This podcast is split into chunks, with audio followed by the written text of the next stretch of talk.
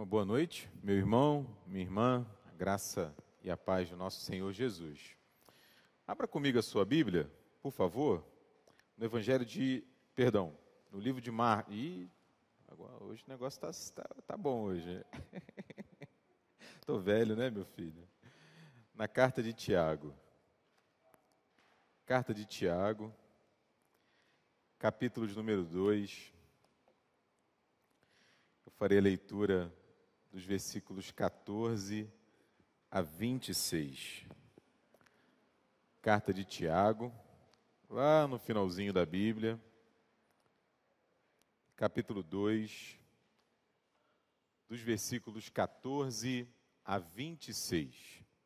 Você pode acompanhar a leitura na sua Bíblia, por favor. Diz assim a palavra do Senhor, Tiago 2, de 14 a a 26. Meus irmãos, qual é o proveito se alguém disser que tem fé, mas não tiver obras? Pode acaso semelhante fé salvá-lo? Se um irmão ou uma irmã estiverem carecidos de roupa e necessitados do alimento cotidiano, e qualquer dentre vós lhe disser: Ide em paz, aquecei-vos, fartai-vos, sem contudo lhes dar o necessário para o corpo. Qual é o proveito disso? Assim também, a fé, se não tiver obras, por si só está morta. Mas alguém dirá: Tu tens fé e eu tenho obras. Mostra-me essa tua fé sem as obras, e eu, com as obras, te mostrarei a minha fé. Crês tu que Deus é um só? Fazes bem. Até os demônios creem e tremem. Queres, pois, ficar certo, ó homem insensato, de que a fé sem obras é inoperante? Não foi por obras que Abraão, nosso pai, foi justificado quando ofereceu sobre o altar o próprio filho Isaque. Vês como a fé operava juntamente com as suas obras, com efeito, foi pelas obras que a fé se consumou. E se cumpriu a escritura, a qual diz: Ora, Abraão creu em Deus e isso lhe foi imputado, lhe foi creditado para justiça e foi chamado amigo de Deus. Verificais que uma pessoa é justificada por obras e não por fé somente. De igual modo, não foi também justificada por obras a meretriz Raabe, quando acolheu os emissários e os fez partir por outro caminho? Porque assim como o corpo sem espírito é morto, assim também a fé sem obras é morta. Vamos fechar os olhos e falar com o Senhor? Obrigado, Pai, pela bênção, Senhor, que tens nos dado até aqui, no tempo da celebração, do culto, da adoração. Tua palavra aberta está diante de nós e a nossa esperança, Deus, a nossa expectativa é que fales ao nosso coração que transformes, Senhor, a nossa vista, a nossa vida pelo poder que há na tua palavra. Abençoa-nos assim. Nós oramos agradecidos no nome de Jesus, Pai. Amém. Bom, diante de nós, nessa noite, um dos textos propostos pelo calendário litúrgico para este domingo, para esse 24 domingo do tempo comum é um período em que a igreja é convidada a refletir sobre a identidade de Jesus. Não é sem motivo que nós lemos agora há pouco, no tempo da nossa contrição, o Evangelho de Marcos, cuja pergunta central é exatamente essa: Quem dizem os homens que eu sou? Quem é Jesus para mim? Quem é Jesus para você? A carta de Tiago, por sua vez, ela vai falar e vai chamar a minha atenção e a sua para as implicações dessa confissão. Ou seja, qual é o significado na minha vida e na sua dessa confissão a respeito de quem Jesus é? Em outras palavras, se eu sei quem Jesus Cristo é, como isso tem influenciado a minha vida? Como isso tem tocado a minha história, a minha realidade, se eu sei que Cristo é o Filho de Deus, se Deus, o Pai, o enviou para me salvar, se o Espírito Santo habita dentro de mim, como isso tem transformado a minha realidade, como isso tem tocado, como essa confissão de fé tem tocado a minha vida. E aí, essa proposta de reflexão na carta de Tiago, ela vem muito bem a calhar. Ela vem muito bem a calhar, porque logo após a saudação inicial, ali no primeiro versículo do primeiro capítulo da carta, quando Tiago se apresenta, a partir dali, imediatamente, Tiago começa a dar a mim e a você uma série de orientações, de reflexões, de conselhos, de mandamentos práticos exatamente sobre como viver, como andar com Deus. Tiago vai falar, por exemplo, de pobreza, de riqueza, de tentação, de preconceito, de fofoca, de fofoca não é? No, no, é na carta de Tiago que é um dos textos famosos, não é? A gente é capaz de controlar um navio com um leme, dominamos várias realidades, mas temos muita dificuldade de controlar a nossa língua. É o Tiago que vai falar isso, ele vai falar sobre a crise que muitas vezes existe na nossa vida entre aquilo que a gente fala e aquilo que a gente faz. É um pouco do que nós vamos falar hoje. Fala sobre orgulho, sobre humildade, sobre paciência, sobre oração, sobre fé. E é por isso também que alguns teólogos consideram o versículo 26 desse capítulo 2 que nós lemos assim a, o pilar dessa carta. O pilar dessa carta, quando o Tiago propõe a nossa reflexão. É? Assim como um corpo sem espírito é morto, assim também a fé sem obras é morta. Porque, como dizia né, o já falecido reverendo John Stott, não tem como, Letícia, a gente ser cristão na teoria. Não dá. Não dá para ser cristão ah, só na cabeça. Não dá para só imaginar que nós somos cristãos. A fé em Cristo necessariamente se revela nas nossas ações, ações que o Tiago chama aqui no nosso texto de obras. Então vamos ao nosso texto aqui pensar um pouco mais detidamente nele. A partir do versículo 14, o Tiago começa essa, essa perícope, esse trecho da sua carta, com uma pergunta meio retórica, uma pergunta meio com, com a resposta é, já evidente. Ele pergunta: qual é o proveito? De que adianta? Literalmente, a ideia no texto grego é qual é o lucro, qual é o ganho.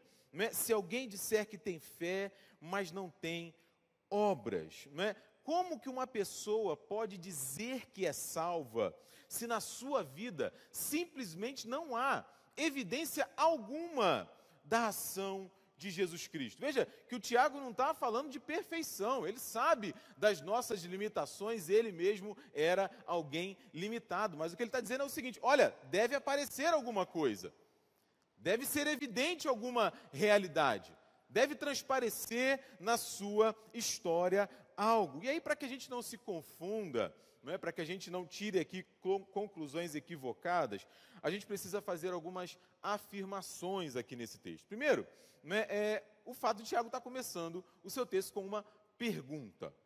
Diego, mas você já falou isso e a gente já leu. É óbvio. Sim, mas como muitas coisas no nosso tempo, né, o óbvio precisa continuar a ser dito. Por quê? Já vai longe, já vai longe, e é possível que você tenha pensado nisso enquanto eu li o texto, né? a, a treta, a treta, presbítero Eduardo Gouveia, como dizem os chofens hoje, né? Os chofens falam da treta, das tretas aí hoje em dia, entre fé e obras, não é? é, é como que a gente é salvo, reverendo Duz? Nós somos salvos pelas obras ou nós somos salvos pela fé? E aí o pessoal fala que tem uma briga entre o apóstolo Paulo e tem o Tiago é que o Tiago é, supostamente diz, diria que a, fé, a, salvação vem pelas obras, está aqui no texto falando sobre isso, enquanto o Paulo não. O Paulo fala que nós somos salvos pela fé. Gente, é, a gente precisa ler o texto com atenção e refletir é, pausadamente sobre ele, porque não é isso que está acontecendo aqui. Não é isso que está acontecendo aqui. Primeiro, o Tiago eu repito, ele está começando o texto com uma pergunta, porque uma pergunta, ela é uma ferramenta de comunicação. Uma pergunta, ela abre portas, ela abre caminhos, ela proporciona o diálogo, É uma ferramenta poderosíssima. Jesus fez uso dela muitas e muitas vezes ao longo do seu ministério. Ele fez isso com a mulher samaritana, ele fez isso com Nicodemos, ele fazia isso várias vezes com os discípulos. No texto de Marcos que nós lemos hoje, ele fez isso. Ele propõe o diálogo e a reflexão a partir de uma pergunta. E aí, conforme nos ajuda o comentarista bíblico Douglas J. Moore, ele faz algumas afirmações sobre esse texto que ah, nos auxiliam aqui. Primeiro, né, que o Tiago está fazendo essa pergunta e propondo essa reflexão para a igreja. Para a igreja. A carta era escrita para as igrejas. As igrejas sabiam que a salvação era apenas pela fé. O pessoal da igreja não tinha crise em relação a isso. Eles já haviam aprendido que a salvação vem pelo sacrifício que Jesus Cristo fez por nós, pela morte dele na cruz, pela sua ressurreição, não por algo que nós eventualmente venhamos a fazer. O Tiago também não está dizendo, meus irmãos e minhas irmãs, que só a fé não é suficiente para salvar. Ele não está dizendo isso. O que o Tiago está dizendo é o seguinte: existe um tipo de fé, uma fé que ele chama de morta, que a gente já vai falar daqui a pouco, que não salva, que não pode salvar. É isso que ele está dizendo. Em terceiro lugar, o Douglas Mu, ele fala o seguinte, em última análise, o Tiago e o Paulo, eles estão concordando a respeito das obras. Obras aqui como a ideia né, dos atos, daquilo que nós fazemos e praticamos por obediência à palavra de Deus, por obediência à vontade de Deus. O que muda entre Paulo e o Tiago é simplesmente o contexto. Simplesmente o contexto. O Paulo, por uma vez, ele diz que as obras não são suficientes para a salvação. E a gente sabe disso. Acabamos de dizer aqui, o que nos salva é, ou quem nos salva é Jesus apenas o sacrifício de Jesus. Enquanto Tiago, ele está dizendo que o nosso relacionamento com Jesus, ele precisa ser evidenciado na maneira como nós vivemos. É como se os dois estivessem pegando assim estradas diferentes para chegar no mesmo lugar. Né? Para você que gosta ali da, da região dos lagos, você sabe disso.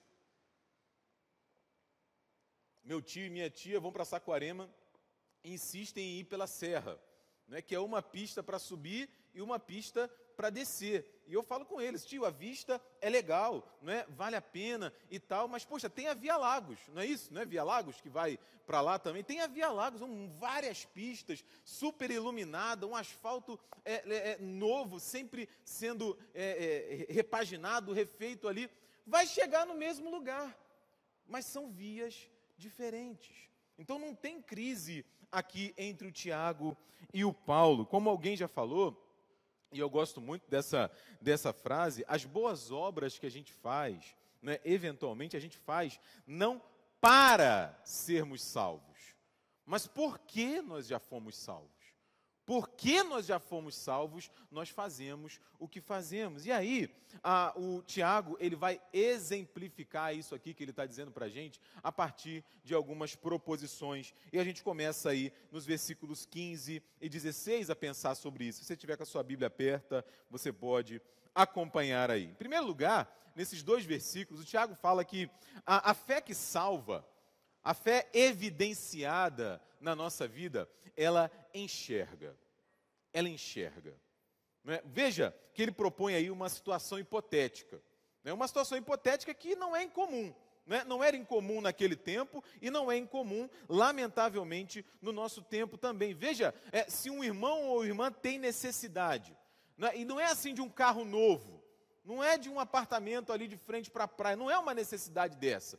Não é a necessidade, como a gente falava outro dia na aula, não é de um, de um Louboutin, não é? Mariana, você conhece um, um sapato, é assim que fala? Né? Eu acho que é assim, né? um Louboutin. Né? Tem, tem, eu já ouvi, né? a professora falou isso. Ai, aquele sapato é lindo, que tem a sola vermelha. Não é assim, o preço é um pouquinho salgado, viu, Letícia? Não sei se dá para a gente, né? já imaginei de comprar para a Bianca, mas não dá, não, é? não dá. De repente, só a cartolina vermelha para cobrir ali embaixo. Não é? não é esse tipo de necessidade, não é esse tipo de necessidade.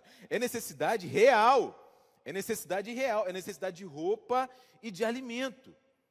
Como a gente reage quando nós vemos alguém realmente necessitado? Será que a gente diz apenas, é, vou orar por você? Não, tudo vai dar certo. No final, vai ficar tudo bem. E essa expressão que o Tiago coloca aqui, ide em paz, era uma expressão típica do judeu. Era uma expressão típica do judeu. Então o Tiago está meio que assim, colocando o dedo na ferida, porque as palavras, meus irmãos, por mais bem intencionadas que elas sejam, elas precisam vir acompanhadas de ação. Precisam vir acompanhadas de ação, a ponto dele dizer: se você apenas falar, qual é o proveito disso? De que adianta? Não é assim, pela força do pensamento que as coisas vão acontecer, não. não é? Aí eu me lembrei do texto de Isaías, Isaías capítulo 58, ele está discutindo sobre o jejum que agrada a Deus. Né? Você pensa em jejum, eu penso em jejum, a gente pensa imediatamente no, no, no deixar de comer. Aí lá no versículo 7 do capítulo 58, o Isaías diz assim: Ó, não é também o jejum que agrada a Deus, não é também que repartas o teu pão com os famintos?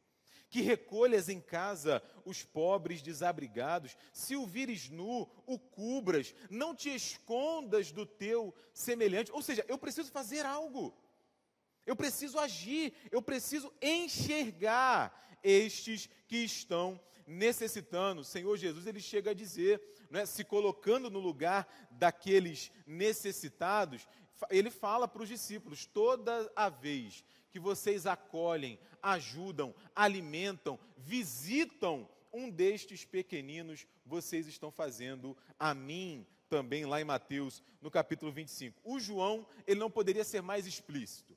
O João, na primeira carta dele, no capítulo 3, nos versículos 17 e 18, ele fala assim: Ora, aquele que possuir recursos deste mundo e aqui é um eufemismo para uma situação financeira não é, é, é minimamente ali possível para poder ajudar.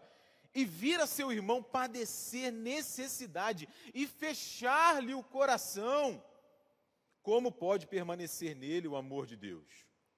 Filhinhos, não amemos de palavras, nem de língua, mas de fato e de verdade. Uma fé que salva, meu irmão, minha irmã, é uma fé que enxerga.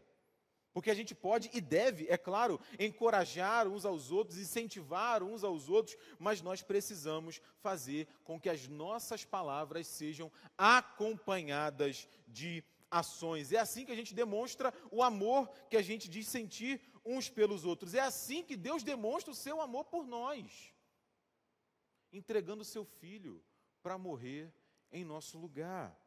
E aí a pergunta que fica aqui para a gente, nesses primeiros versículos, é: nós estamos atentos a isso? A nossa fé é uma fé que enxerga, que tem os seus olhos abertos, o coração aberto, o bolso aberto, a mão estendida. Porque uma fé que salva é uma fé que enxerga, e não apenas isso. Veja o versículo 17. A fé que salva, ela é uma fé que ela está viva. É por isso que ela age. É por isso que ela age. Olha o que ele diz: assim também a fé, se não tiver obras, por si só está morta. Está morta. A conclusão que o, o Tiago está chegando aqui com a gente é que se a minha fé ela não pode ser vista de alguma maneira, ela não pode ser enxergada, então ela é inútil, ela é inoperante, ela é nula, ela é inerte. A palavra que ele usa aqui para morta é necros. Necros é da onde vêm as nossas palavras no, no, no português para necrotério, por exemplo, para necrose, né? A ideia ali de algo que perdeu a sua vida. Então, a, a, a distinção aqui no texto, gente, não é entre fé e obras. Não é isso. A discussão não é essa. A discussão é entre uma fé viva e uma fé morta e uma fé morta, e uma fé que não a, a, produz vida. E aí fica a pergunta para a gente: como é que anda a nossa fé? Como anda a nossa fé? Como nós temos evidenciado na nossa vida aquilo que a gente tem confessado com a nossa boca? Como que a gente faz isso? Como que a gente tem vivido isso? Que tipo de fé é a nossa? Ele continua falando sobre isso no versículo 18. Né? Uma fé que salva é uma fé que enxerga, é uma fé viva, é uma fé que reflete. Versículo 18, Tiago propõe para a gente uma reflexão. Olha o que ele diz, né? Mas alguém dirá, alguém pode falar diante daquilo que eu estou é, dizendo aqui. Tu tens fé, eu tenho obras, mostra-me essa tua fé sem as obras, e eu com as obras te mostrarei a minha fé. Mas quem é esse alguém? É? Quem é esse alguém? Será que o Tiago está falando com alguém em particular? Será que era alguém da igreja que recebeu a carta primeiro? A gente sabe que a carta de Tiago era uma carta circular, era uma carta universal, não era uma carta direcionada a uma igreja específica, como a carta de Paulo aos Coríntios ou aos Efésios e por aí vai. Não é? Tudo indica que não era alguém específico, não era uma pessoa em particular. O que o Tiago está fazendo aqui é um recurso que vai aparecer muitas vezes, por exemplo, nas cartas do apóstolo Paulo. Ele está fazendo assim um diálogo com alguém imaginário. Ele está pensando o seguinte: eu estou escrevendo a carta, né, o pessoal vai receber a carta e dúvidas irão surgir. Né, uma das dúvidas que pode surgir a partir disso que eu estou falando é essa, exatamente essa relação entre fé e obras. Então ele propõe aqui um diálogo imaginário para ajudar os seus ouvintes e a gente hoje a entender o que ele está dizendo, o que ele está tentando dizer. A objeção que ele levanta aqui era exatamente aquela que a gente começou a nossa reflexão aqui. Não! Eu posso tranquilamente dizer para você que eu tenho fé, é, sem demonstrar absolutamente nada, não é? Porque a fé é uma coisa assim abstrata, é uma coisa do coração. É uma coisa que está aqui dentro.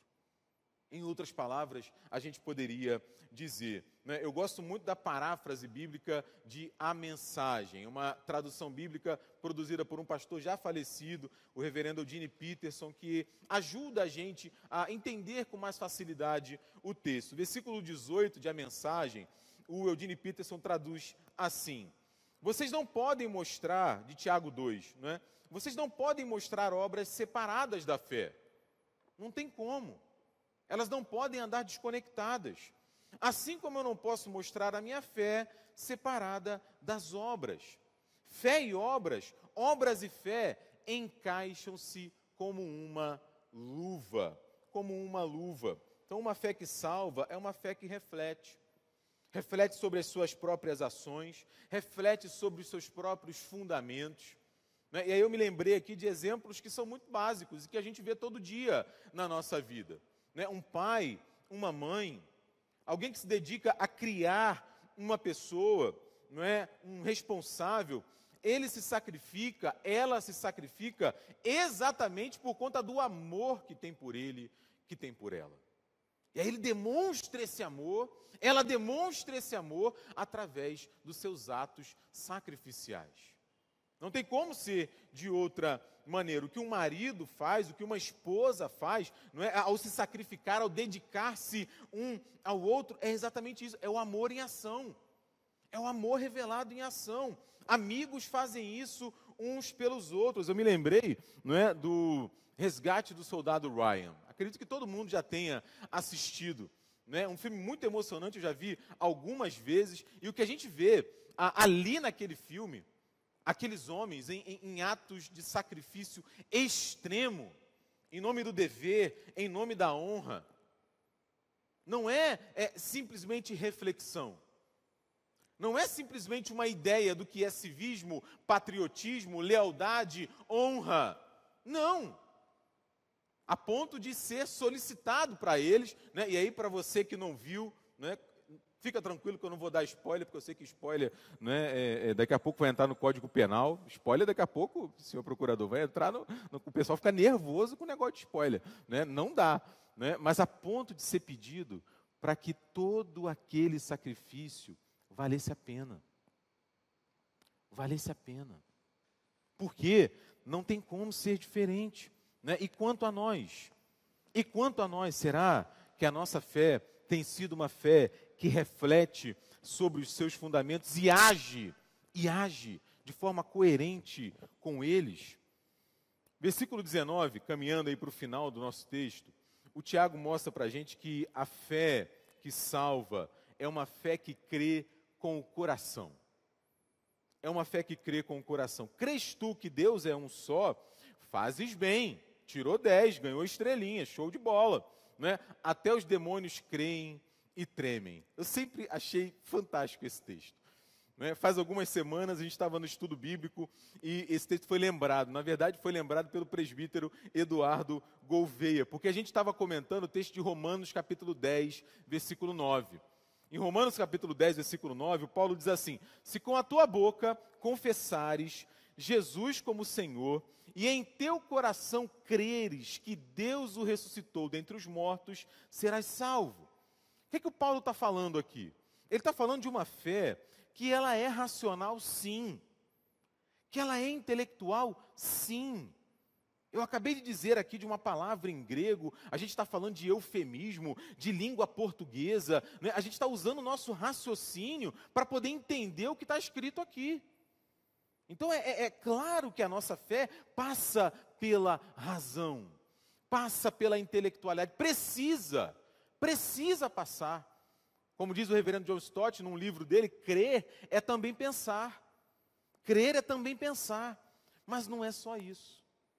Não é só isso. E aí, mais uma vez, o Paulo e o Tiago estão concordando, porque a nossa fé, ela precisa ser mais do que intelectual. E a expressão que eu estou usando aqui é uma fé que crê com o coração. Porque fé intelectual, meu irmão, minha irmã, meramente intelectual, até os demônios têm. Até os, eles, você vê nos evangelhos que os demônios não têm dúvidas sobre quem é Jesus. Eles imediatamente reconhecem Jesus curando, Jesus salvando, Jesus libertando, a ponto deles pedirem para Jesus deixá-los em paz. Eles não têm dúvidas sobre quem é Jesus, eles sabem quem Jesus é. Mas não obedecem, na verdade, até estremecem diz o texto. A fé que salva, porém, é uma fé que passa pelo coração. Nas palavras de Jesus, tem a ver com a nossa força, com a nossa alma, com o nosso entendimento. Naquele tempo e hoje também, muitas pessoas dizem que creem em Deus. Um dos exemplos mais impressionantes é o do, o do Pôncio Pilatos. O Pôncio Pilatos, ele diz, não vejo crime nesse homem. Não vejo culpa nesse homem. Mas ainda assim, ele colabora com a morte de Jesus, com a paixão de Jesus, consente na sua execução. E aí, a partir do versículo 20, ele vai dar dois exemplos, o Tiago, dois exemplos dessa fé que é evidenciada, dessa fé que salva. O primeiro exemplo é o exemplo de Abraão. Né? E aí ele faz muito bem, porque mais uma vez ele está concordando com o Paulo, que cita também o Abraão para falar de uma fé que salva. E o momento que ele cita aí é aquele momento de Gênesis, capítulo 22, quando Abraão sobe até o Monte Moriá para oferecer Isaac em sacrifício. Imagina isso. Né? O filho da promessa. O filho que Abraão demorou tanto para ter. E aí Deus vai e pede a Abraão o seu filho em sacrifício. Que loucura isso, que absurdo. Não, é? não faz sentido. Abraão obedece. Abraão obedece, demonstrando que a fé dele, ela é evidenciada pelas suas atitudes. E o segundo exemplo que o Tiago dá é exatamente o exemplo de Raabe, como ele fala, ela era uma meretriz. Mas ela creu no Senhor. Ela acreditou em Deus e a partir dessa fé, ela acolhe os espias, acolhe os emissários e através das suas atitudes ela demonstra a sua fé, o seu coração transformado. E a Bíblia vai ter inúmeros exemplos é, semelhantes a esses, Moisés, Davi, Paulo, os apóstolos, são exemplos que, para mim e para você, ainda hoje, né, de uma fé que passa pela razão, sim, mas que chega no coração e que extravasa. Que extravasa. Não são pessoas perfeitas. Não eram pessoas perfeitas, assim como nós não somos hoje. Mas que as pessoas olham e falam: puxa vida, não é? é, é louvado seja Deus por, pela sua atitude, pela maneira como você agiu. Isso vale para mim, vale para você hoje também. A gente precisa crer com a mente. A gente precisa crer intelectualmente, entender, conhecer, buscar, pesquisar, mas não apenas isso, porque se ficarmos apenas aqui, né, estaremos semelhantes aos demônios, porque os demônios também creem. E aí o, o texto no original grego fala que, ah, se fosse possível, os pelos deles ficariam eriçados. O estremecer aqui é isso, é aquele arrepio de pavor. Esse é o nível né, de, de conhecimento intelectual que diz o Tiago a respeito dos demônios, não é? Mas nós somos chamados para confiar e esperar no Senhor. E aí mais uma vez, né? Qual é a nossa fé? Qual é a nossa fé? O Tiago conclui o seu texto a, resgatando o versículo 17. Resgatando o versículo 17 e fazendo mais uma analogia. Ele fala assim: da mesma maneira que um espírito ah, sem corpo, né, perdão, que um corpo sem espírito é morto, uma vida de fé sem obras também é morta. É muito impressionante essa questão do corpo sem vida. Não é? A gente perde alguém querido, alguém é, próximo de nós se vai, automaticamente até a maneira da gente se referir muda. Né? O corpo estará na capela tal, não é para o momento do sepultamento. A gente automaticamente deixa de chamar pelo nome.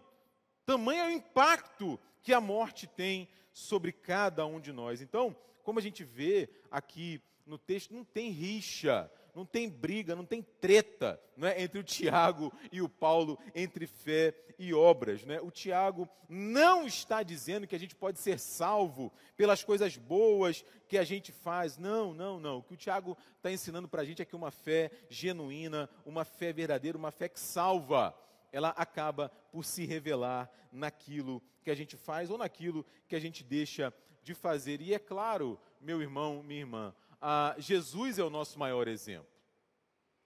Jesus é o nosso maior exemplo. Se a gente for, por exemplo, lá no texto de João, no capítulo 13, no versículo 1, no início ali daquele, ah, da, da, daquele encontro que redundaria na ceia e na sua paixão, o João diz assim: Ora, antes da festa da Páscoa, sabendo Jesus que era chegada a sua hora de passar desse mundo para o Pai, tendo amado tendo tido afetos pelos seus discípulos, não é? Tendo amado os seus que estavam no mundo, amou-os até o fim. Ele não disse, ó, eu amo, eu amo vocês, mas é, deem o seu jeito aí. Né? Eu amo, mas se virem aí. Eu amo, mas produzam a sua própria salvação. Não. Tendo amado os que eram seus, amou-os até o fim. O fim é morte, o fim é cruz, o fim é humilhação. Por quê? Porque as palavras de Jesus foram seguidas pelas suas ações. Que o Senhor ah, nos conceda, meu, meu irmão, minha irmã, essa fé, né? essa fé que salva. Essa fé que enxerga, que se compromete, que age, que é viva, que reflete, que crê com a razão. Sim, é impossível né, não crer com, sem a razão mas que ela também desça ao nosso coração e pela graça de Deus a gente extravase essa fé. Amém? Deus nos abençoe.